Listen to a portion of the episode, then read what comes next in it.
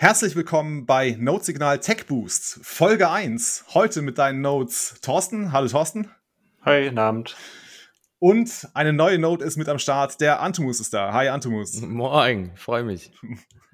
Sehr schön. Antumus, hast du die Blockzeit für uns? Die habe ich. Äh, 737749.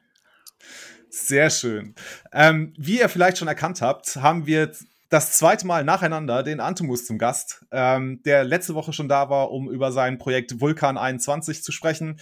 Ähm, und wir haben ihn nochmal eingeladen, weil wir gerne etwas äh, Neues ausprobieren wollen. Und zwar eben dieses Format Tech Boost. Das heißt, wir wollen einmal im Monat mit dem Antumus über ja, neuere technische Entwicklungen im Bitcoin-Space, in Bitcoin, in Lightning, in, weiß nicht, Tools, die es zur Verfügung gibt, äh, sprechen. Und dazu ist der Antumus einfach ein hervorragender Gast, denn der Antumus macht das schon regelmäßig mit Bitcoin QA bei Bit by Bit. Vielleicht kannst du dazu kurz was erzählen. Was ist das eigentlich, dieses Bit by Bit? Genau, ähm, das vom Max. Ähm, der hat einen Podcast Bit by Bit ähm, und macht das schon seit ein paar Jahren. Ähm, und ich habe eigentlich angefangen mit einem QA zusammen ein Newsletter zu schreiben. Das war letztes Jahr im Frühling irgendwann. Und wir haben einfach jeden Monat so ein Update an allen Software-Updates und neuen Artikeln und Releases und so weiter jeden Monat rausgebracht. Und die hat er eigentlich immer regelmäßig mit dem Max auf seinem Podcast durchgesprochen. Und irgendwann haben die mich dann dazu eingeladen. Und eigentlich seit August letzten Jahres machen wir das jetzt regelmäßig, mehr oder weniger regelmäßig. Ähm, seitdem, genau, einmal im Monat. Das ist cool. Und wir kopieren jetzt dieses Format auch für Notsignal, machen eigentlich das Gleiche, oder? ja, ja, ich glaube, wir, wir, kriegen da schon ein paar, paar Variationen rein und können unseren eigenen Stempel draufsetzen. Aber ja, scha wir schauen mal, wie das hier so läuft. Ja, genau. Aber der Vorteil ist ja dann, oder der Unterschied ist ja, dass es jetzt auf Deutsch hier ist und äh, bei dem Bit by Bit ist es ja dann auf Englisch, oder? Richtig, genau. Das war auch äh, letztes Mal, letzte Woche, als ich schon hier war, äh, schon eine erste Herausforderung, ähm, erstmal wieder auf Deutsch zu sprechen. Sonst ist man irgendwie so in seiner englischen Bubble. Ähm, aber äh, ja, es ist eigentlich eine ganz gute Übung.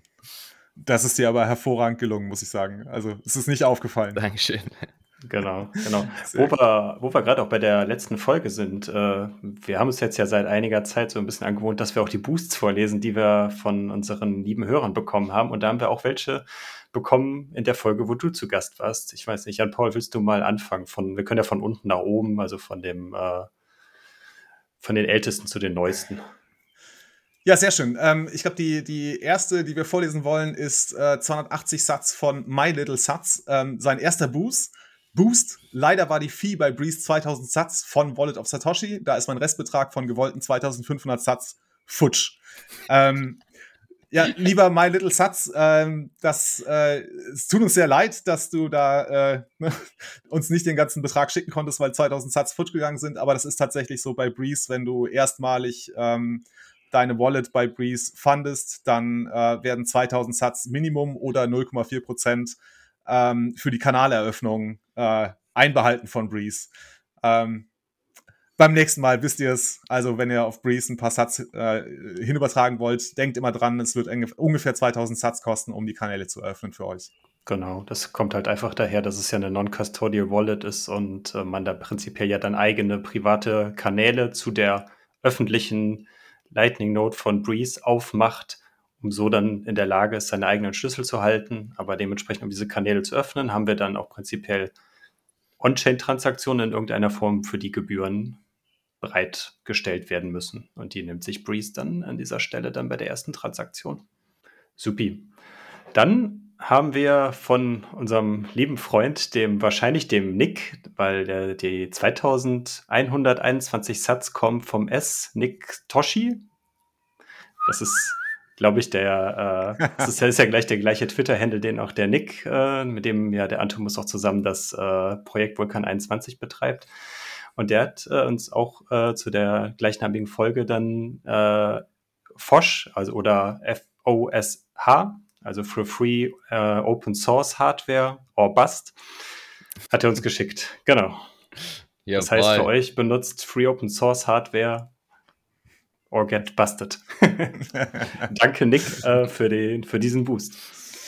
Ja, super. Ähm, dann gab es ein paar äh, Boosts auch äh, zu unserer Ladies Night Folge, die sehr, sehr gut angekommen ist. Äh, ich habe heute gehört, wir haben schon 800 Plays allein in dieser einen Folge. Das ist für uns echt äh, atemberaubend viel. Ähm, und zwar haben wir 2100 Satz vom Dennis bekommen. Super Folge, das hilft, um die eigene Frau auch besser zu verstehen. Weiter so, Mädels und Jungs. Daumen hoch. Vielen Dank, Dennis. Genau hat er hatte mich da gestern auch nochmal privat angeschrieben und mir dann auch nochmal persönlich nochmal geschrieben, dass das äh, was richtig cool ist, was wir da gemacht haben. Oder was die Frauen besser, wir haben damit ja eigentlich nichts zu tun und was, oder was daraus entstanden ist. Und das kann man an der Stelle jetzt ja auch nochmal von der sagen, dass das äh, echt super geworden ist, was die Mädels da abgeliefert haben. Auch hier. Und nochmal danke an euch, falls ihr das hört. Absolut, da kann ich auf jeden Fall auch, also die Folge habe ich jetzt vor ein paar Tagen gehört, also sehr cool auf jeden Fall. Ein großes Kompliment daran. Das war schön zu hören. Dankeschön, danke. Supi. Dann haben wir noch einen Boost und das ist dann auch dann der letzte, den wir jetzt heute vorlesen werden, vom auch wieder 2121 Satz von unserem guten alten Bekannten, dem Blaubär. Den hatten wir, glaube ich, in äh, ein paar Folgen vorher schon mal und der hat geschrieben, auch in Bezug auf die äh, Ladies-Folge, ganz wunderbare Folge. Blaubär ist begeistert. Vielen Dank dafür. Danke, Blaubär. Gut, das soll es dann mit den Boosts gewesen sein. Dann können wir jetzt äh, voll reingehen in, unsere, in unser neues Format Tech Boost. Ähm, womit wollen wir denn anfangen? Ja, wir haben ähm, jetzt mal ein paar der wichtigsten so Software-Updates ähm, rausgesucht. Das sind eben vor allem eben Software-Projekte, die wir als besonders wichtig für das Ökosystem irgendwie ansehen. Und ähm, da gab es jetzt im letzten Monat oder teilweise jetzt auch so sechs Wochen ähm, große Updates, ähm, die auf jeden Fall wichtig sind äh, für jeden, der die benutzt oder aber auch für diejenigen, die sie gerne benutzen würden. Ähm, da haben wir uns jetzt erstmal so vier verschiedene rausgesucht. Ähm, und da können wir auch vielleicht einfach so alphabetisch durchgehen. Ähm, das erste ist BISC ähm, V1.9.1. Also das ist jetzt die letzte, das letzte Update, aber eigentlich das gro der große Sprung war eben V1.9. Und da haben die zum ersten Mal jetzt äh, freigegeben die API, die lange ersehnt wurde. Ähm, und hier hat man jetzt die Möglichkeit, fast alle relevanten Daten, die man innerhalb der BIS-Software hat, ähm, sich ausgeben zu lassen ähm, in andere Programme, also wenn jetzt andere ähm, Anwendungen äh, diese Daten verwenden können, ob das jetzt zum Beispiel Sachen sind wie, wenn man wie eine Art Steuererklärung auf äh, Coin-Tracking macht, zum Beispiel, kann man dahin die Daten senden lassen. Oder man schreibt sich ein eigenes Programm, ähm, wo man eine bestimmte Logik reinprogrammiert, dass man neue Angebote reinsetzt, sobald eins wieder genommen wurde. Oder dass irgendwie der die ähm, Prozente zum Marktpreis angepasst werden, je nachdem, wie viele andere Angebote gerade zur Verfügung stehen und so weiter. Und diese ganzen ähm, ja, Logiken kann man eingeben und somit ähm, das Ganze ähm, damit deutlich, deutlich besser automatisieren. Hm. Für die Leute, die jetzt vielleicht nicht unbedingt so im, äh, im Anwendungsentwicklungsbereich unterwegs sind, nochmal ganz kurz was API. API bedeutet Application Programming Interface, ist im Endeffekt eine Schnittstelle für, äh, für Entwickler auf bestimmte bereitgestellte äh, Programmsteine oder Daten, wie du es gerade schon genannt hast, der, der, der Software, die dieses API zur Verfügung stellt, zuzugreifen und oder Befehle auszuführen und äh, um so halt eine oder eine standardisierte und definierte Schnittstelle zu dem Programm äh, nutzen zu können, die dann auch meistens sehr gut dokumentiert ist, damit Entwickler dann auch genau wissen, wie sie bestimmte äh, Programme oder Anwendungen oder Prozeduren aufrufen müssen, welche Parameter da übergeben werden müssen, um halt das gewünschte Ergebnis zu bekommen. So viel dann für die Leute, die jetzt nicht so im Entwicklungsspace unterwegs sind. Genau.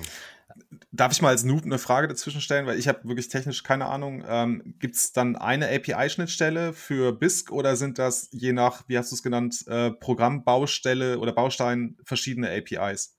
Nee, es gibt eine API-Schnittstelle. Ähm, was für Daten man dann genau als Pull-Daten quasi also abziehen kann, also nachfragen kann, jetzt zum Beispiel, wie ist der Preis oder wie viele Angebote sind gerade noch aktiv oder wie auch immer. Das sind eben Daten, die man so abfragen kann. Und dann gibt es eben auch Push- ähm, Befehle, die man eben, wo man dann bestimmte Sachen ausführen kann in der Software. Aber das ist eine Schnittstelle und natürlich ist der Umfang riesig und die stellen, also stellen bestimmte ähm, Bausteine zur Verfügung, wo die sagen, okay, das kann man als Push angeben und das kann man als Pull angeben. Und das wird in, mit der Zeit weiter ausgebaut. Ähm, und aktuell ist es noch so, dass man da eigentlich alles noch selber ähm, programmieren muss, wenn man da jetzt wirklich das benutzen möchte. Ähm, aber die meisten, also wir werden jetzt sehen, ob jetzt andere, wie zum Beispiel Cointracking, ob die das jetzt integrieren, weil die könnten jetzt sich die Anleitung angucken und sehen, okay, so und so ist die API. Wir, wir betten das in unsere Software ein und wenn man jetzt ein Kunde bei Cointracking ist und da ein Konto hat, dann kann man einfach nur ähm, auf BISC API klicken und dann die Schlüssel austauschen und dann hat man die Verbindung und kann alles hm, ziehen oder äh, was man möchte. Ähm, aber diese Integration müsste auf Seiten von Cointracking passieren. Ähm, aber wenn man selber ein Programm schreibt, wenn man dazu in der Lage ist, und ich habe jetzt auch gesehen, es gibt eben auf GitHub schon so ein paar kleine Programme, die irgendwie ein paar Leute geschrieben haben und zur Verfügung gestellt haben, da kann man, kann man mit rumspielen. Äh, man muss aber da auch dazu sagen, das ist alles aktuell sehr früh und alles sehr äh, experimentell. Deswegen würde ich da jetzt aktuell noch nicht äh, dazu raten, da groß mit, also mit großen Summen da irgendwie reinzugehen, wenn man nicht genau versteht, was der Code macht. Genau, und die News ist eigentlich, dass diese API jetzt zur Verfügung steht, ähm, wonach alle lange gerufen haben. Und jetzt äh, schauen wir mal, was sich da weiterentwickelt. Ne? Die Möglichkeiten sind auf, jetzt, auf jeden Fall jetzt da. Und jetzt sehen wir, was kommt, was die anderen Applikationen damit anfangen können. Definitiv ja. Ja, ansonsten hat sich ja noch ein bisschen, glaube ich, noch in, im Layout oder in der Navigation innerhalb des Programms was getan. Da wurde ja von einigen Leuten scheinbar, oder auch ich hatte jetzt auch das in der Version noch benutzt, äh, dass die Navigation sehr ein bisschen umständlich war, weil man nicht so genau wusste, was ist denn jetzt, was muss ich jetzt anklicken, wenn ich was kaufen will. Also es war sehr verwirrend und jetzt haben sie das dann so gemacht, dass man, man einfach wenn man was kaufen will, gibt es da jetzt ein Kaufen, Schaltfläche und dann wählt man dann die entsprechenden Sachen aus, die man dann kaufen möchte. Und bei Verkaufen ist es entsprechend dann genau, genau das Gleiche. Also ist die Navigation ist viel intuitiver geworden und äh, dadurch auch prinzipiell für, für Neulinge in dem Bereich dann auch einfacher, die Anwendung zu verstehen, was ja sowieso schon bei BISC ein bisschen schwieriger ist, als jetzt ne, sich bei einer handelsüblichen KYC-Börse anzumelden. Genau.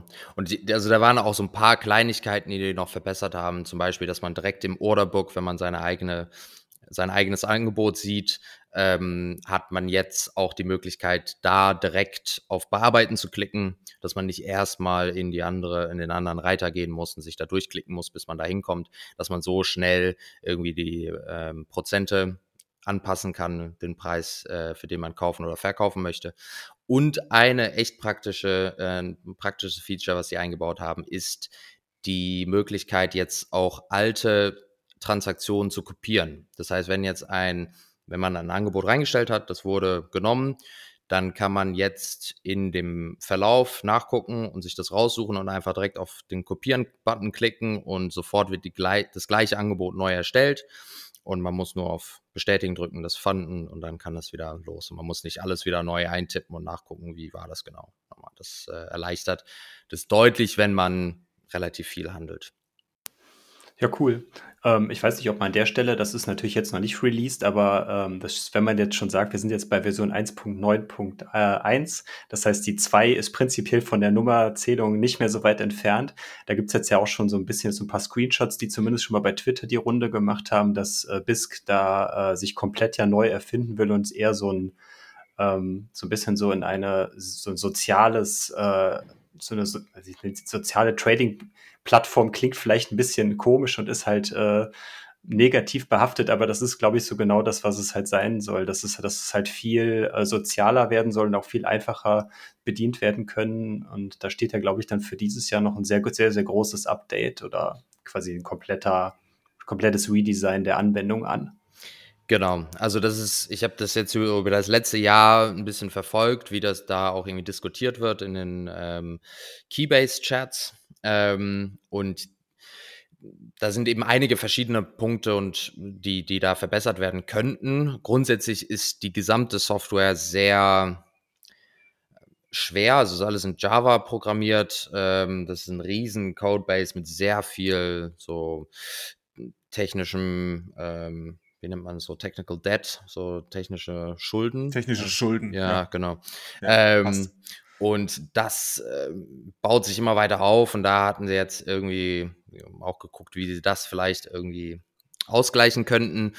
Da bin ich mir jetzt nicht genau sicher, ob die das jetzt komplett neu schreiben wollen für ähm, 2.0. Aber eine Sache, die die auf jeden Fall, was im Gespräch war, war auch Lightning zu integrieren. Ähm, das könnte auch deutlich, also das Ganze deutlich beschleunigen, aber auch deutlich günstiger machen. Ähm, da aktuell ist es so, dass man eigentlich drei Transaktionen machen muss, ähm, um ein Angebot ähm, oder ein Trade zu machen. Das heißt, erstmal macht man, man ähm, eröffnet ein Angebot und dafür muss man so eine Open Transaction machen. Und dann, sobald das Angebot angenommen wird, gibt es die zweite Transaktion. Da gehen die Gelder, die Kautionen beider Parteien in eine 2 von 2 Multisig. Und dann, wenn die Gelder über die Bank dann eben bezahlt wurden, dann gibt es eine dritte Transaktion, bei der jede Partei wieder die Kaution zurückbekommt.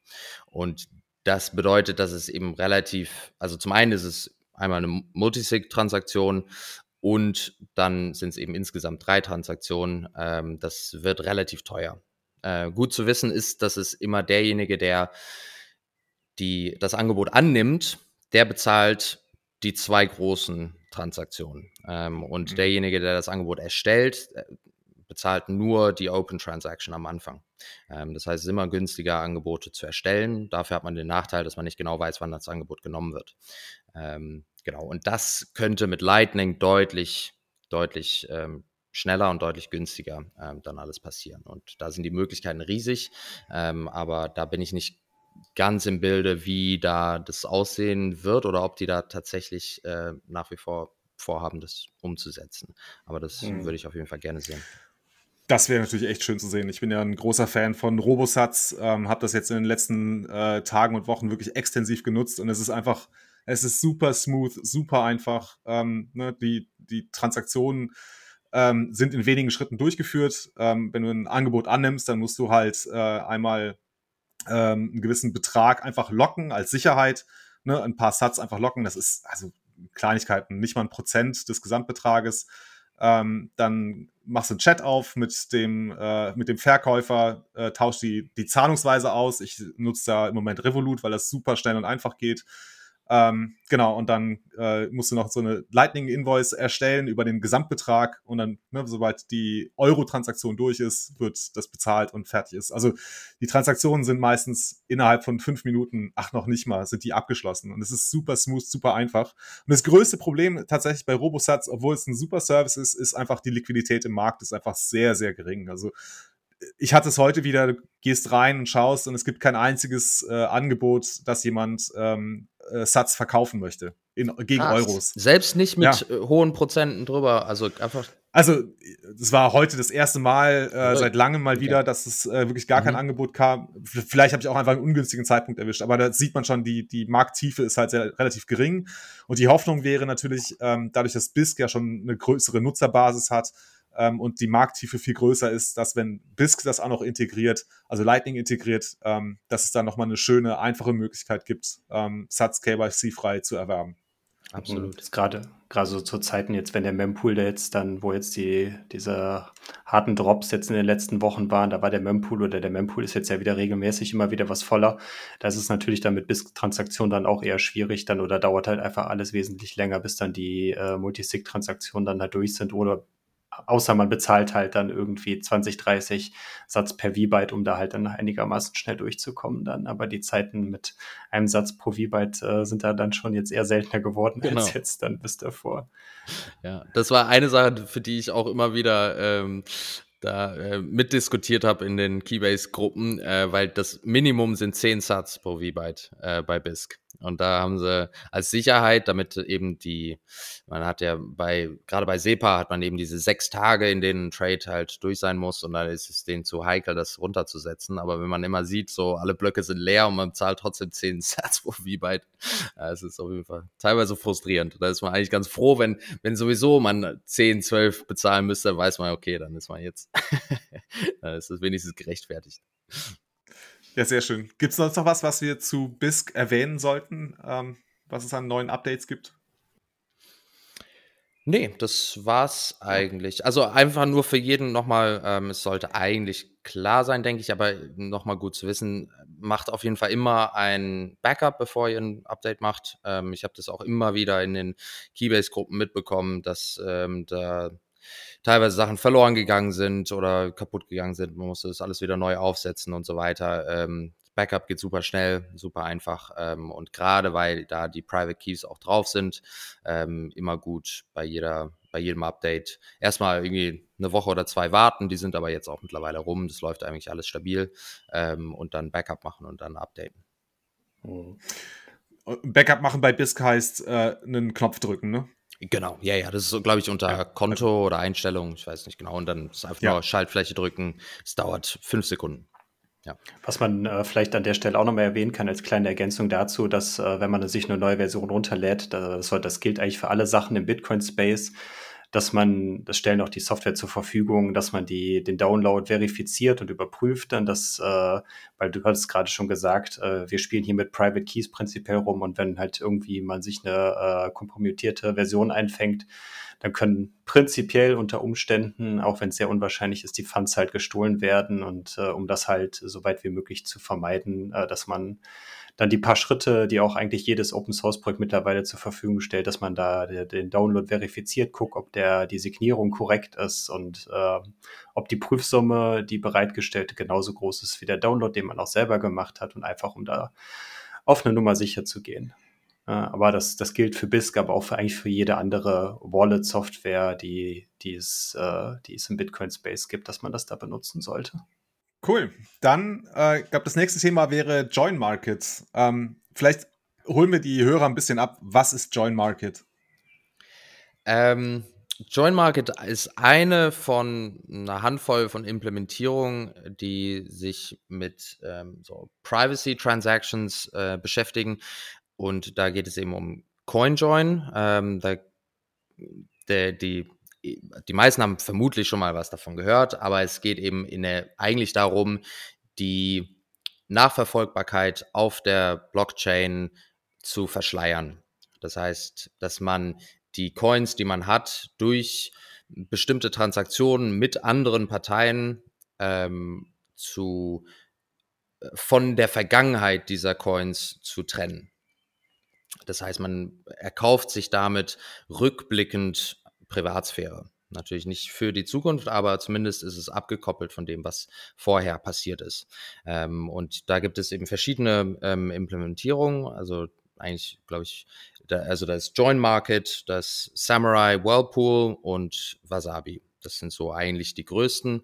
Ähm, und die haben unterschiedliche Ansätze, wie sie das äh, umsetzen. Und Join Market macht es so, dass es ein ähnlich wie BISC eigentlich so ein Maker-Taker-Model ist. Das heißt, man kann Angebote reinsetzen und sagen, ich möchte, ich stelle Liquidität zur Verfügung, um an diesen Runden, an diesen äh, Coin-Join-Runden teilzunehmen. Und wenn jetzt jemand anders dazukommt und er möchte seine Coins in so einer Runde äh, einfließen lassen, dann kann er mein Angebot annehmen und gemeinsam noch mit anderen dann eine gemeinsame Transaktion machen, bei denen man nicht genau weiß, wer hat was dazu beigetragen und wer hat was auf der anderen Seite wieder rausbekommen. Und dieses Modell funktioniert eigentlich ganz gut. Also damit kann man sogar als, wenn man die Angebote selber reinsetzt, kann man mehr oder weniger diese Runden umsonst machen. Man kriegt sogar eine kleine Fee dafür. Ähm, das ist aber eher vernachlässigbar. Also es ist ganz schön, man kriegt so ein paar Sets, aber ähm, es ist ähnlich wie wenn man jetzt eine kleine Routing Node hat. Ähm, da kommen mal ein paar Sets rein. Aber im Vergleich zu manchen anderen Implementierungen, wie zum Beispiel Samurai Whirlpool, ähm, da und Wasabi, glaube ich, auch, aber das weiß ich nicht genau, das habe ich noch nie benutzt. Ähm, da ähm, bezahlt man auf jeden Fall ganz ordentlich pro Runde. Ja, sehr schön. Ähm, ich glaube, dann haben wir es soweit verstanden. Ne? Also mein Bild ist immer, ich schmeiße mit ein paar anderen äh, ne, irgendwelche UTXOs, also irgendwelche Coins in eine Waschtrommel, die dreht sich ein paar Mal und dann greifen wir alle rein und holen den Betrag wieder raus und dann äh, kann man es nicht mehr verfolgen, ähm, zu wem dieses UTXO-Set äh, eigentlich gehört oder dieses eine UTXO äh, gehört. Das ist so das einfache wie ich mir das äh, versuche bildlich vorzustellen. Aber lass uns doch drüber sprechen, was hat Join Market ähm, jetzt an Updates rausgebracht? Das ist ja doch ganz spannend. Ähm, ich glaube, das Wichtigste ist diese neue äh, Peer-to-Peer Onion Messaging Channels. Vielleicht kannst du dazu kurz erklären, worum geht's eigentlich ähm, und was haben sie da gemacht? Genau. Äh, das einer der großen Hürden, die man eben bei so einem bei so einer Implementierung hat, ist, wie man die Koordination macht zwischen den einzelnen Parteien. Weil die müssen sich vorher irgendwie absprechen und gucken, okay, wer will überhaupt mitmachen und wer steuert wie viel dazu bei. Und man muss eben diese Inputs alle zu einer Transaktion zusammenfassen und dann auch gucken, dass jeder seinen Teil auch wieder am Ende rausbekommt.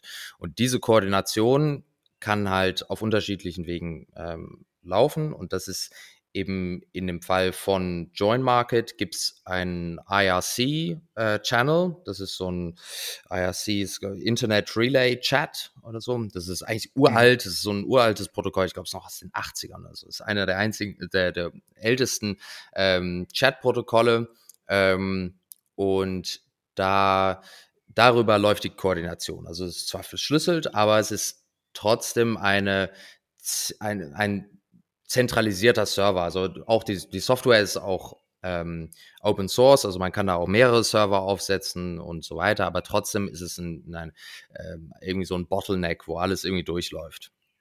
Und davon wollten die eben gerne weg ähm, und haben jetzt ein, ähm, ein System aufgesetzt, bei dem man direkt, wenn ein Angebot angenommen wird, baut man ein Peer-to-Peer-Channel mit den anderen Parteien auf und kann so direkt über Onion Messaging, also über das Tor-Netzwerk, kann man direkt ähm, mit den anderen Parteien kommunizieren. Also das läuft alles automatisch im Hintergrund, aber somit ist man nicht mehr abhängig von den diesem IRC-Channel, den, der irgendwie da von irgendjemandem gehostet wird.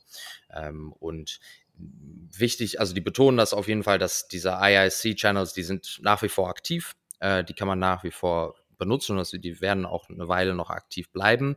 Aber ähm, es wird eigentlich jedem äh, geraten, diese andere Möglichkeit zu nutzen. So ist man deutlich ähm, unabhängiger ähm, und so ist das Ganze deutlich weniger angreifbar. Hm.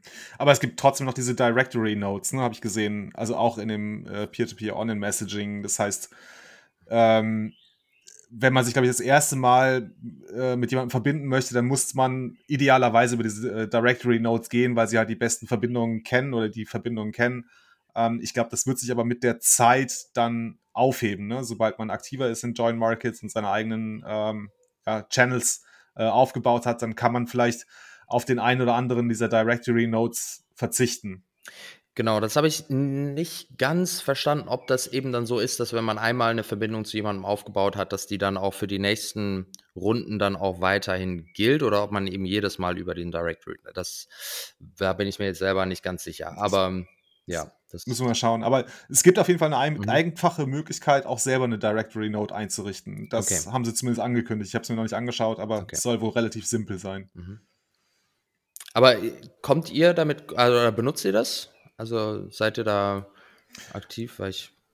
Nee, nee. also okay. ich, ich habe es mir angeschaut. Ähm, da muss ich sagen, habe ich noch ein bisschen Respekt vor, mich da irgendwie reinzustürzen. Genau. Äh, ich warte noch so ein bisschen drauf. Äh, es wird ja schon seit längerem angekündigt und ähm, der Gigi, äh, ich glaube auch Dennis und Max Hillebrand arbeiten ja an der GUI für Join Markets ähm, und wenn die dann mal in einem, also die ist wohl in der Alpha-Version draußen, aber sobald es da irgendwie ein so ein Public Beta gibt, dann würde ich mir das auch nochmal genauer anschauen. Vorher muss ich sagen, habe ich noch Respekt davor. wenn das dann rauskommt, können wir das ja auf jeden Fall auch hier in dem Format dann besprechen. Absolut. auf jeden Fall. Ja dann, weil das ja dann durchaus wichtig ist. Ja. Aber deine Frage zu beantworten, äh, nee, ich benutze Join Market auch nicht. Ich mache das mhm. eigentlich alles über Sparrow, beziehungsweise dann über mhm. den Samurai-Stack. Aber da sprechen wir ja gleich dann nochmal äh, noch drüber. Genau. Ähm, genau, und der, das andere Update, was sie gebracht haben, also das war eigentlich das große Update letztes Jahr im Herbst, war, glaube ich, 0 äh, V0.9.0, ähm, da haben die Fidelity Bonds ähm, eingeführt. Ähm, jetzt mittlerweile sind wir bei V0.9.6, ähm, aber und der, da haben sie jetzt eine leichte Anpassung gemacht, aber nur um kurz nochmal zu erklären, was Fidelity Bonds sind. Man hat bei diesen Coin-Join-Runden grundsätzlich das Problem, dass man äh, zu eben in, in einer Gruppe zusammenkommt, um eine Transaktion zu machen. Und wenn jeder, der an dieser Runde teilnimmt, eine einzelne unabhängige Partei ist, dann funktioniert das Ganze, weil jeder nicht genau weiß, wer jetzt die anderen Teilnehmer sind und somit auch wer was zugeführt hat und wer dann wieder rausgekommen ist.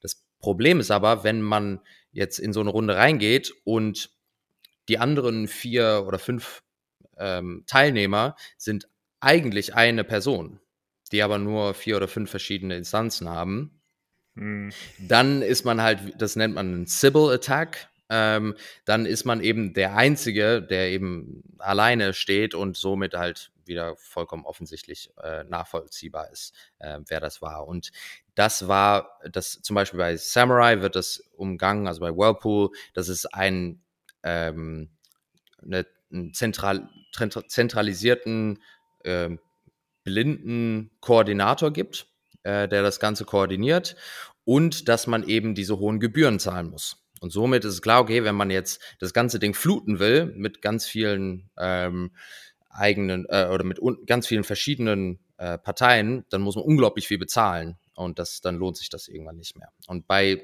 Join Market war das eben etwas schwieriger umzusetzen, weil das eben dieses Make-a-Take-Model ist.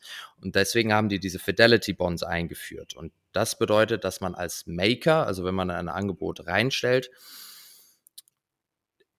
schließt man eine gewisse Summe an Bitcoin ein als Art Kaution. Und das, und man kann selber entscheiden, wie viel das ist. Aber dies, die Menge, die man einschließt, wird bewertet und zwar zum Quadrat. Und das ist der Clou an der ganzen Geschichte. Das heißt, wenn ich jetzt sage, ich, ich habe zehn Accounts und mit jedem Account habe ich ein, Bit, also ein Bitcoin eingeschlossen. Dann hätte ich jetzt, jetzt einfach nur als, als Beispiel, eine Bewertung jeweils von 1. Wenn ich aber nur einen Account reinstelle mit einer Kaution von 10 Bitcoin, dann hätte ich eine ähm, dann hätte ich eine Bewertung von insgesamt 100. Mhm. So, 10 Bitcoin zum Quadrat. Und somit, wenn du halt eben 10 verschiedene Konten aufsetzen willst, mit jeweils einer, äh, einer Bewertung von 100, müsste man eben insgesamt 100 Bitcoin da hinterlegen. Und somit ist es viel, bekommt man eine viel bessere Bonität quasi, eine viel bessere Reputation, wenn man sein Kapital bündelt in einen ähm, Account, als wenn man das ausbreitet auf ganz viele. Hm. Also mir, mir, ist es klar, wenn wir ähm, Beträge haben, die größer als ein Bitcoin sind, aber wenn ich äh, nur 0,1 Bitcoin als äh, Fidelity Bonds hinterlege und das quadriere, bin ich ja bei ein Hundertstel ja, ja, ja. Bitcoin. Und ne, dann äh, ist es eigentlich sch schlechter für mich. Nee, nee, nee. Äh, also ich weiß nicht, ob die da mit Satz rechnen oder wie die das. Ja, also die haben auf jeden Fall eine Sinn, kleinere Denominierung. Ähm, aber das ist also das Prinzip, um das ähm, zu verstehen. Ich weiß nicht genau die Formel, die dahinter steckt, aber das ist, das ist das Prinzip. Und jetzt haben sie aber gemerkt, dass das zu quadrieren, war ein bisschen Overkill, ähm, weil dadurch sich die, die Bewertung der einzelnen Konten einfach so weit auseinanderzieht, weil manche Leute eben direkt 10, 20 Bitcoin dahinter legen und dann meilenweit entfernt sind von allen anderen. Und deswegen haben sie das jetzt in dem letzten Release runtergesetzt auf 1,3 mal, also hoch 1,3 statt hoch 2. Ähm, und somit einfach den Exponenten reduziert, um das einfach irgendwie so ein Mittelmaß zu finden. Ähm, jetzt werden Sie sehen, wie sich das auswirkt.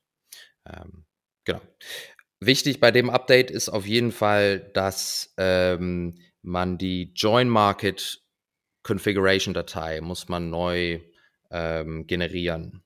Ich weiß nicht genau, also das habe ich selber noch nicht gemacht, deswegen weiß ich jetzt nicht, wie komplex das ist, aber ähm, das ist auf jeden Fall wichtig, dass wenn man dieses Update einspielt, grundsätzlich ähm, sollte man, also gibt es auf jeden Fall Probleme, wenn man die Config-Datei nicht neu generiert. Aber das steht auch alles in den Release Notes drin. Also wenn man updatet, ähm, einfach da nochmal nachlesen. Ähm, da wird das alles drinstehen. Super. Ähm, genau, also wir verlinken natürlich in den Show Notes äh, zu den Release Notes. Da kann man sich das dann alles nochmal im Detail anschauen. Ähm, und wenn man eine Frage dazu hat, äh, kann man die uns auch gerne stellen. Also kommt in unsere Telegram-Channel und äh, stellt da eure Fragen oder natürlich auch gerne bei Twitter. Ähm, und dann schauen wir, dass wir euch helfen, die Antwort zu finden. Wenn wir sie nicht direkt geben können, ähm, werden wir sicherlich eine Antwort irgendwie darauf finden können. Sehr gut. Noch was zu Join Market? Nee, das war's Nö. eigentlich, ich. Wunderbar. Ja. Sehr gut. Dann kommen wir in äh, vielleicht für uns etwas sichereres äh, Terrain. Ähm, und zwar haben wir noch Seed Signer und äh, Sparrow Wallet. ähm, genau, also Join Market sind wir alle drei noch nicht so ganz firm drin, aber wir wollten mal kurz drüber gesprochen haben, weil wir glauben, dass das ähm, ja ein Tool ist, das äh, in Zukunft wichtiger werden könnte. Schauen wir mal, was die GUI uns da bringt. Äh, auf jeden Fall ist es, das Thema CoinJoin ist ein wichtiges Thema, das sollten wir nicht unterschlagen. Das soll, damit sollte sich jeder mal auseinandergesetzt haben. Ähm, aber trotzdem kommen wir mal zu äh, Seedsigner und Sparrow Wallets. Ähm, womit wollen wir anfangen? Macht Seedsigner macht mehr Sinn, oder? Ja, es ist halt äh, alphabetisch. Aber auf der, anderen Seite, auf der anderen Seite Sparrow wäre, wäre naheliegender vom äh, inhaltlich ein bisschen zum zu Join Market, also egal. Dann machen wir Sparrow, dann entscheide ich. Okay. Sehr gut. Ähm, genau, das ist Sparrow V1.6.4. Ähm, die haben einmal jetzt Support für Apple M1 ähm, das, also ich benutze kein Apple, deswegen wusste ich nicht, dass es vorher nicht möglich war. Aber ähm, ich habe auf jeden Fall einen großen Aufschrei gehört. Viele Leute fanden das ganz toll, äh, dass das jetzt funktioniert. Ich kann da direkt Liveback-Feedback geben. Ich habe okay. auch so ein M1 MacBook hier rumstehen und es rennt. Also es ist krass. Sehr schön. Also es ist echt ist doppelt so schnell oder sowas. Also früher war das Scrollen, wenn man so durch so Listen oder sowas gescrollt hat, immer ein bisschen hakelig, weil es ja auch äh, genau wie BISC in Java geschrieben ist. Aber jetzt, das läuft so smooth, ist unglaublich, dass, also wenn, sobald das halt äh, für, die, für den entsprechenden Chipsatz kompiliert worden ist, dann es läuft direkt viel besser. Geil. Genau, das war eigentlich der.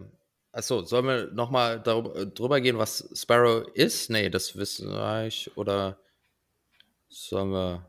Können ja. wir noch mal kurz okay. machen, wenn wir bei so. ähm, Genau, also Sparrow grundsätzlich ist ein, ähm, ein Desktop-Wallet, ähm, entwickelt von Craig Raw, ähm, der ist der Lead Maintainer.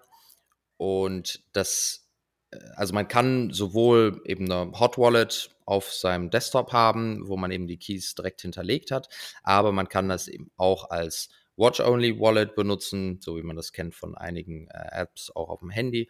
Aber und das ist eben der große Vorteil da, ähnlich wie bei Spectre, als Multisig-Koordinator. Und ähm, ist auf jeden Fall, also ist, glaube ich, gar nicht so alt. Es sind jetzt vielleicht anderthalb Jahre alt. Ähm, also ist irgendwie aus dem Nichts gekommen, ähm, aber sehr cool umgesetzt, sehr übersichtlich alles, sehr schön designt ähm, und sehr, also ich mag eigentlich so den, die Trade-offs, wie man teilweise sehr gut erkennt, wie Transaktionen aufgebaut werden, so verschiedene Grafiken, wie man so die, die Flows sieht und so, ähm, wie man das, also sehr übersichtlich, aber gleichzeitig doch sehr tiefgreifend auch ähm, Anpassungen ähm, vornehmen kann, wenn man versteht, wie man, ähm, was man da umstellen möchte.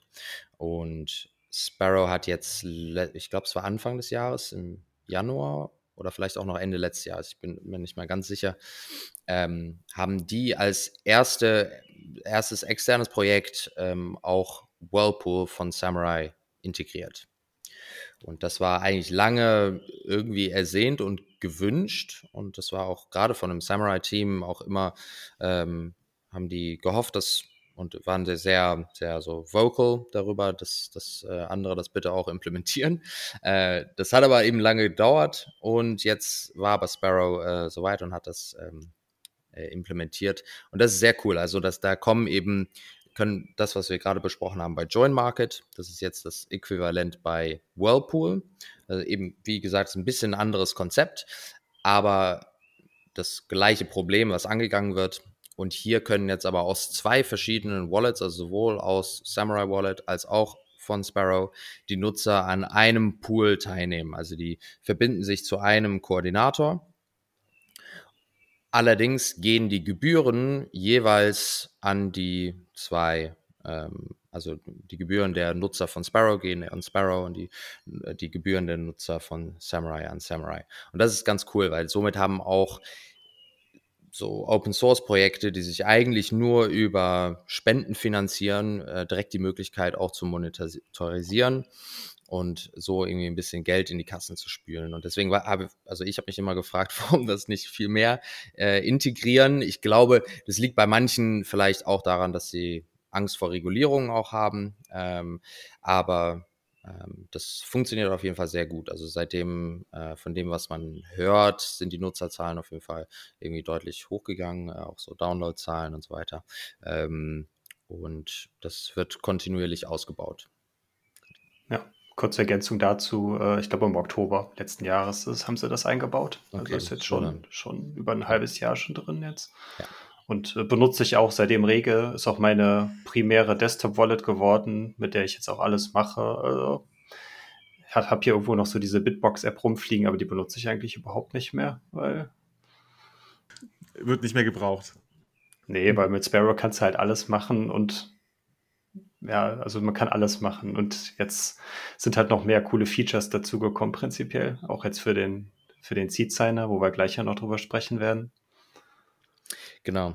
Also eine Sache dazu noch, die das Einzige, was ich schade finde, und das ist der Grund, warum ich immer noch bei Samurai bin, ist, dass man eben durchgehend seinen PC oder Laptop irgendwie am Laufen haben muss ähm, damit die Mischrunden weiterlaufen. Ähm, genau, das ist eben eine, ein Unterschied zwischen Join Market und Samurai, ist, dass bei Join Market ähm, macht man immer einzelne Runden ähm, und kann eben, wenn man Angebote reinstellt, ähm, halt immer wieder mit neuen Teilnehmern Runden starten, auch in immer unterschiedlichen Größen. Also man kann selber entscheiden, wie groß jetzt äh, die Mischrunde sein soll äh, von den Inputs her und von den Outputs. Bei Samurai Whirlpool ist es anders. Da läuft das zum einen so, dass es eben, das sind ähm, so, äh, also immer die gleichen Output-Größen. Das heißt, du kannst verschiedene Pools wählen und du kannst sagen, also entweder 100.000 Satz oder äh, eine Million, 5 Millionen oder 50 Millionen, glaube ich. 10 Millionen. 10 Millionen, 50. Ja, ja. Genau. Ähm, und dann kann man sich in so einen Pool einreihen. Ähm, aber jetzt habe ich den Punkt verloren, den ich eigentlich sagen wollte. Ähm, ich, ich glaube, du wolltest darauf hinaus, dass man bei Sparrow muss man äh, die ganze Zeit quasi online sein. Ne? Richtig. Und genau, das ist bei Samurai anders. Äh, genau, weil man nämlich bei, das war der Punkt, bei, bei Whirlpool nimmt man immer wieder an neuen Runden automatisch teil. Das heißt, man bezahlt einmal für die erste Runde und das relativ viel. Aber ab dem Punkt zahlen immer nur die, die wieder neu dazukommen. Und man selber nimmt wieder, immer wieder an neuen Runden teil, ohne dafür zu bezahlen. Das heißt, umso länger man die Coins da einfach liegen lässt, umso tiefer werden die begraben in dieser Baumstruktur, die sich so aufbaut.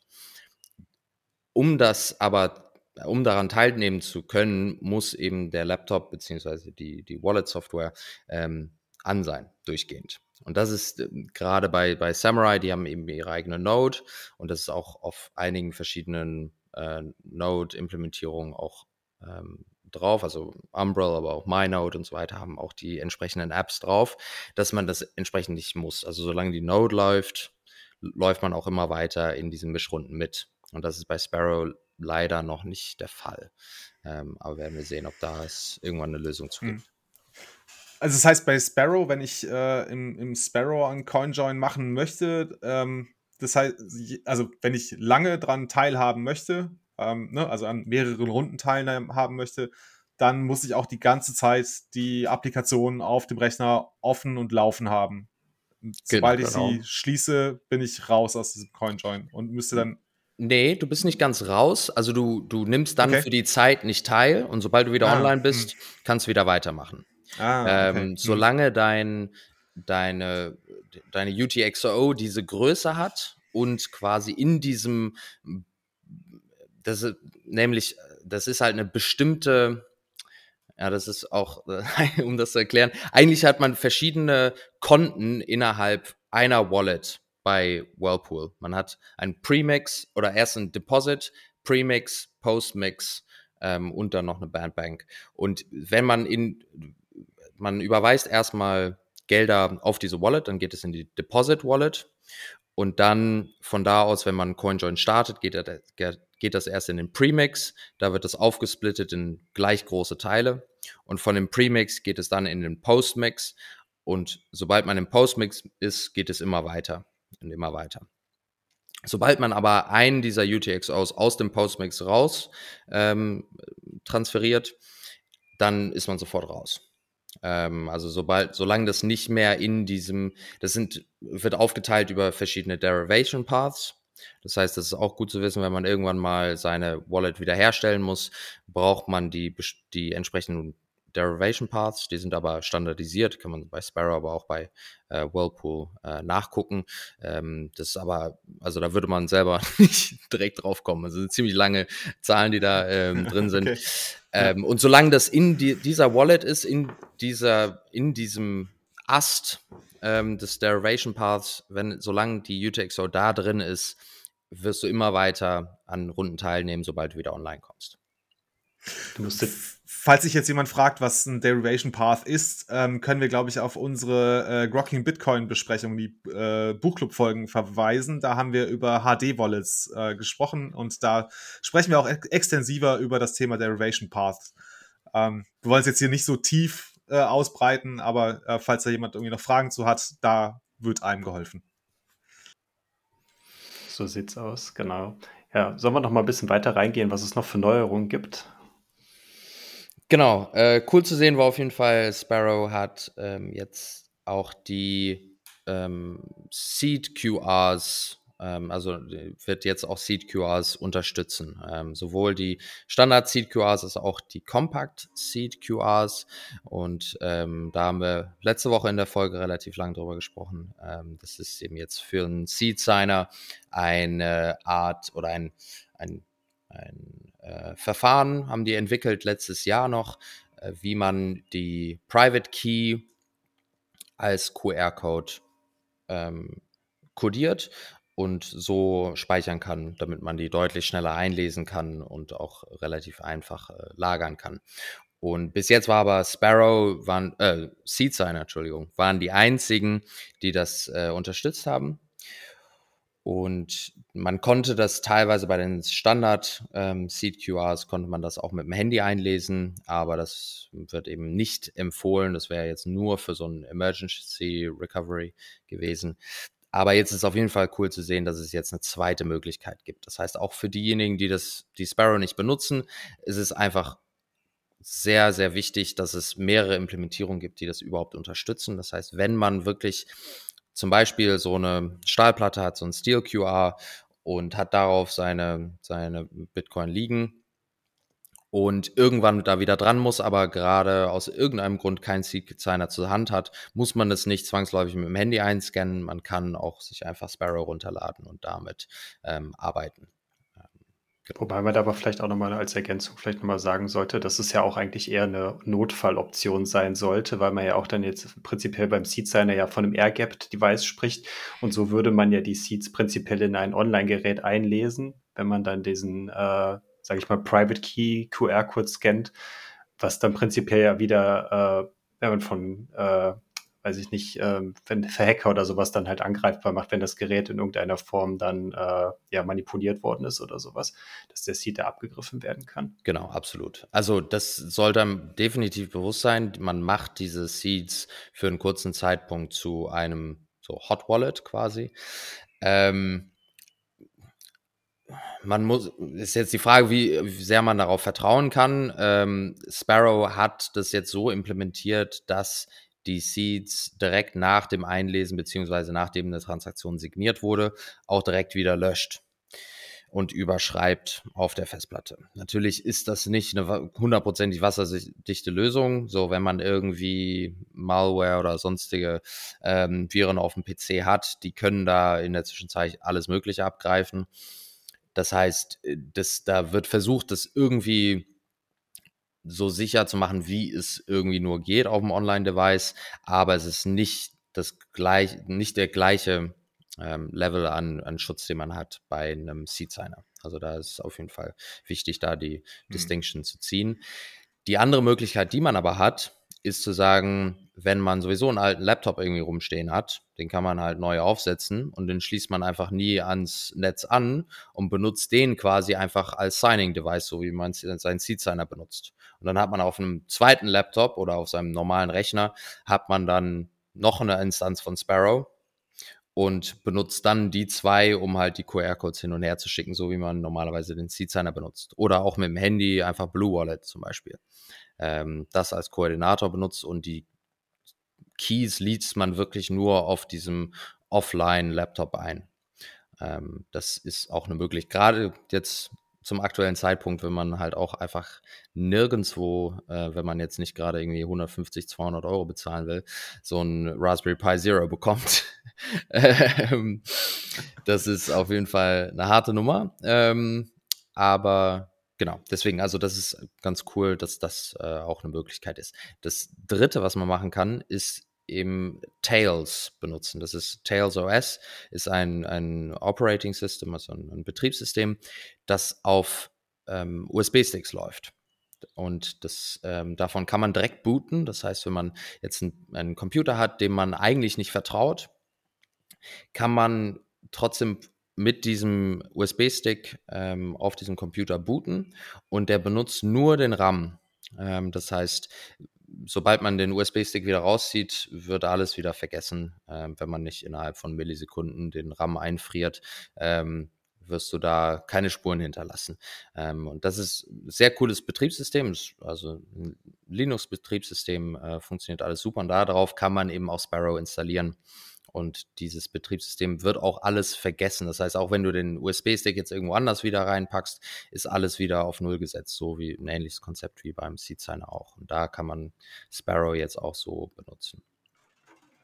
Cool, das, das, das müssen wir nochmal in einer anderen Folge nochmal im Detail besprechen. So ganz habe ich es noch nicht verstanden, aber ich finde, es klingt sehr spannend. Äh, Tails OS, äh, wir packen es mal kurz in die Show Notes, aber ähm, da müssen wir auf jeden Fall nochmal einen Deep Dive zu machen. Würde mich nochmal interessieren, wie man das gescheit aufsetzt.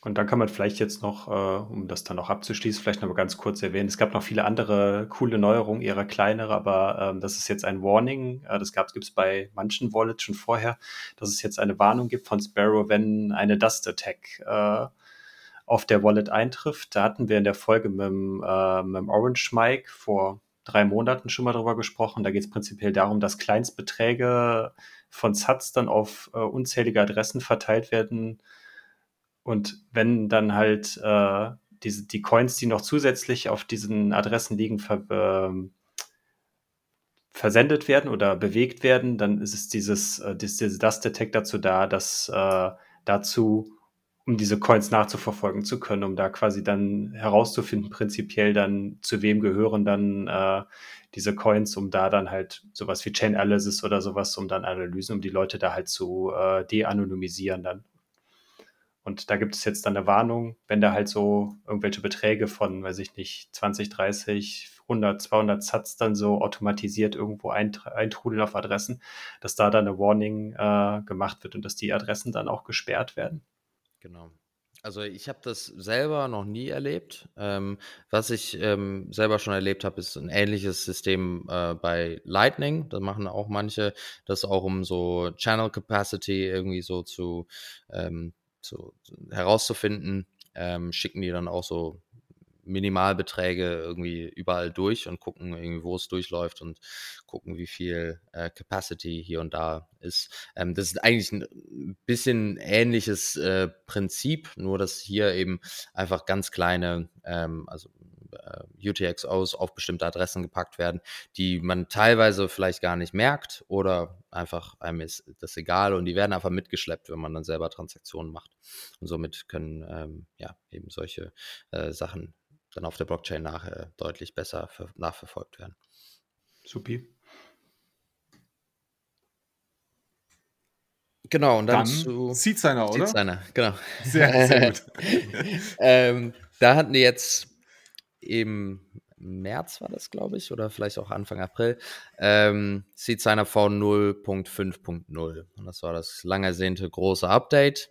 Ähm, das war cool zu sehen. Das war jetzt das erste Mal, dass Keith Mukai, einer der ähm, Hauptcontributor, jetzt, glaube ich, das erste Quartal, die ersten drei, vier Monate ähm, hauptberuflich oder in Vollzeit an diesem Projekt gearbeitet hat, hat dafür Funding bekommen. Ähm, es war sehr cool zu sehen, wie er das auch alles dokumentiert hat, jeden daran teilnehmen ähm, lassen hat und hat eigentlich die gesamte Software von vorne wieder neu aufgebaut und hat äh, das komplett neu geschrieben. Auch das, was wir vorhin besprochen haben bei BISC, ähm, mal diese alten Schulden mal abgebaut und das wirklich ähm, auf den neuesten Stand gebracht und vor allem so die ganze User Experience auf Vordermann gebracht. Also es ist so viel einfacher zu navigieren, es ist viel einfacher verständlich, was da wirklich passiert, wo Risiken sind, wo man aufpassen sollte, welche Entscheidungen man treffen soll und so weiter. Ähm, es ist viel, viel schöner aufgebaut und es war viel Experimentierungsarbeit äh, auf seiner Seite. Es war schön zu sehen, wie er immer wieder da durch die Iterationsschritte durchgeht, verschiedene Farben auswählt, guckt, welche, welche Kontraste gut sind, schlecht sind und so weiter. Ähm, und einfach grundsätzlich den Workflow. Äh, sehr cool. Und da in diesem Update kam jetzt auch das, was wir gerade bei Sparrow besprochen haben, wurden jetzt eben diese Seed QR-Formate ähm, eingepflegt. Das heißt, dass man sich ja diese, die Private Keys als QR-Codes ausgeben lassen kann in verschiedenen Größen. Und äh, das wurde jetzt auch mit diesem Update dann offiziell released. Er hat da ja bei dem Design auch, äh, soweit ich das mitbekomme, aber auch viel Hilfe von dem Bitcoin Design Team bekommen. Das ist ja so ein, eine, eine, lose Gruppierung irgendwie von, wo, wo sich ja dann Entwickler oder halt auch äh, andere Leute dann halt dran wenden können, wenn sie Hilfe beim Design von oder so vom gerade so Standards zu schaffen, dann in dem Bereich, äh, wo man sich dann dran wenden kann, um ja einfach dann benutzerfreundliche Oberfläche zu, zu gestalten. Und äh, wenn man da halt nicht so firm ist, gerade Entwickler sind prinzipiell eher schlecht, was Designs und sowas angeht. Äh, und da ist es dann immer schon gut, wenn man da halt dann irgendwo eine Stelle hat, wo man sich als Entwickler dran, dran wenden kann, die einem dann dabei helfen. Absolut, genau. Und ich glaube, glaub, es ist auch, yeah. ist auch glaube ich, auch eine Herausforderung auf dem wirklich sehr, sehr kleinen Display äh, des Seed-Signers, das äh, wirklich, also für den Benutzer freundlich darzustellen, dass er wirklich damit umgehen kann. Ja. Das ist auf ja, jeden Fall eine absolut. Challenge. Ja. ja. Genau, ich glaube, äh, der andere, den man BTC Easy, glaube ich, heißt er noch, der, der hat auch, glaube ich, an daran auch noch viel äh, teilgenommen, viel umgesetzt. Aber genau, grundsätzlich, äh, also es ist ein Riesen-Update gewesen. Ähm, jetzt mal gucken, was da jetzt noch so kommt. Gerade sind die auf jeden Fall daran, ähm, das Ganze äh, so Multilanguage Support aufzubauen. Da haben, hat äh, Keith Mukai auch ähm, so eine ganz coole Seite eingerichtet, wo man direkt die Übersetzung in Screenshots ausgegeben bekommt, damit man sehen kann, weil eben es muss nicht nur äh, ordentlich übersetzt sein und die gleiche Bedeutung haben, sondern es muss gerade bei diesem kleinen Display halt auch alles auf die Schaltflächen passen und irgendwie bei dem Display irgendwie nicht das ganze Design zerschießen. Und das wird jetzt automatisch direkt in, in äh, Screenshots ausgegeben, damit man es direkt kon kontrollieren kann. Und das ist alles Open Source, da kann jeder irgendwie mal reinspringen, wenn man irgendeine Fremdsprache spricht, kann man einfach mal reingucken oder Sachen entweder kontrollieren oder selber irgendwas neu übersetzen. Ähm, das wird auf jeden Fall einen riesen ähm, ja, einen Schritt bringen, wenn es jetzt in, in vielen verschiedenen Sprachen dann äh, zugänglich wird.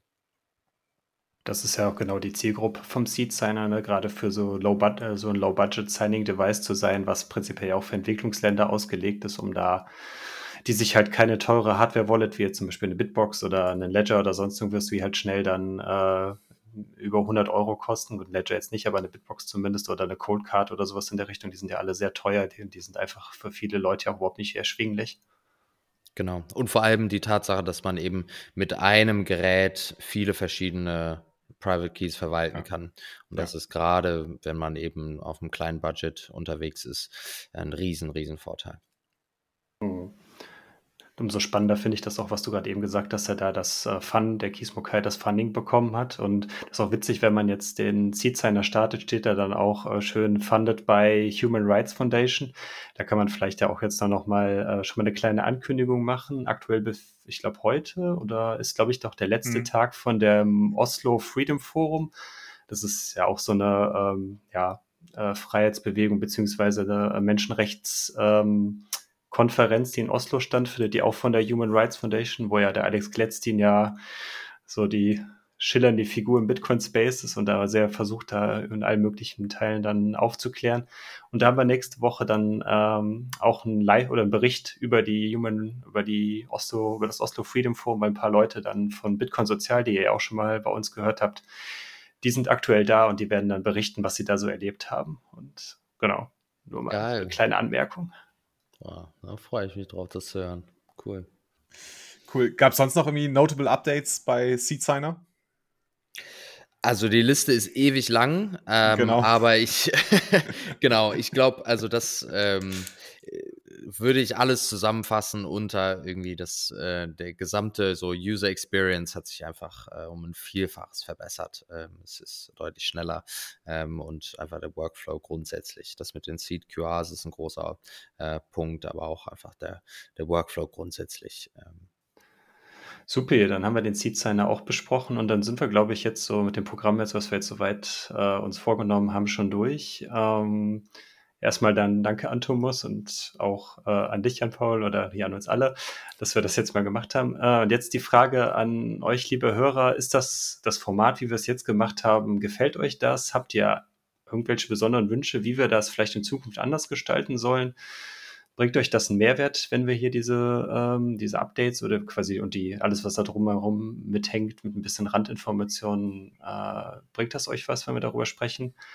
Gebt uns da gerne Feedback, ähm, gerne über, kommt in die Telegram-Gruppe, wie der Jan Paul das eben schon mal erzählt hat, oder schreibt uns bei Twitter. Die Kanäle sind alle offen. Könnt uns auch eine Direktnachricht bei Twitter schreiben, wenn, wenn ihr was habt.